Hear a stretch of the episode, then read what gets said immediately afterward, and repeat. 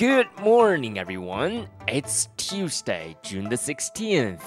I'm Luis, saying hello to you all from Yangzhou. 大家周二早上好，今天是六月十六号，我是 Louis，在扬州给大家问好。今天给大家分享的中国文化元素主题是红娘 （matchmaker），matchmaker，红娘。A matchmaker, often called Hong Niang in China, is a messenger of love. In a Chinese love story, a young man fell in love with a rich lady. The lady's family strongly objected to this marriage. The family's maid, named Hong Niang, persuaded the rich family to approve the marriage. There are many other stories about Hong Niang in Chinese literature and drama. Chinese are more than happy to be a Hong Niang because they believe that those who bring happiness to others will be happy themselves. Now you understand that Hong Niang is the Chinese Cupid. Let's have a review of today's keywords and expressions. Messenger, M E S S E N G E R, Messenger, 信使。Maid, M A I D, Maid, Approve the marriage, approve, A W P R O V E, approve, 批准、同意。be more than happy to do something. 十分乐意做某事。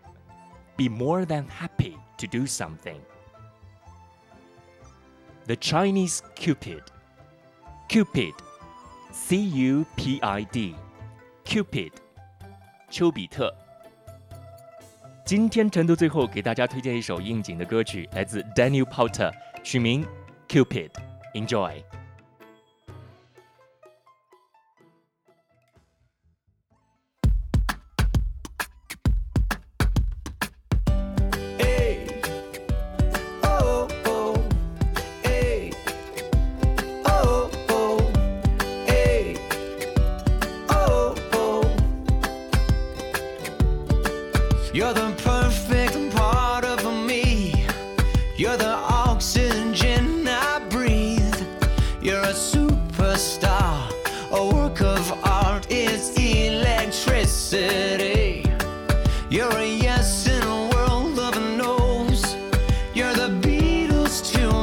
Stones.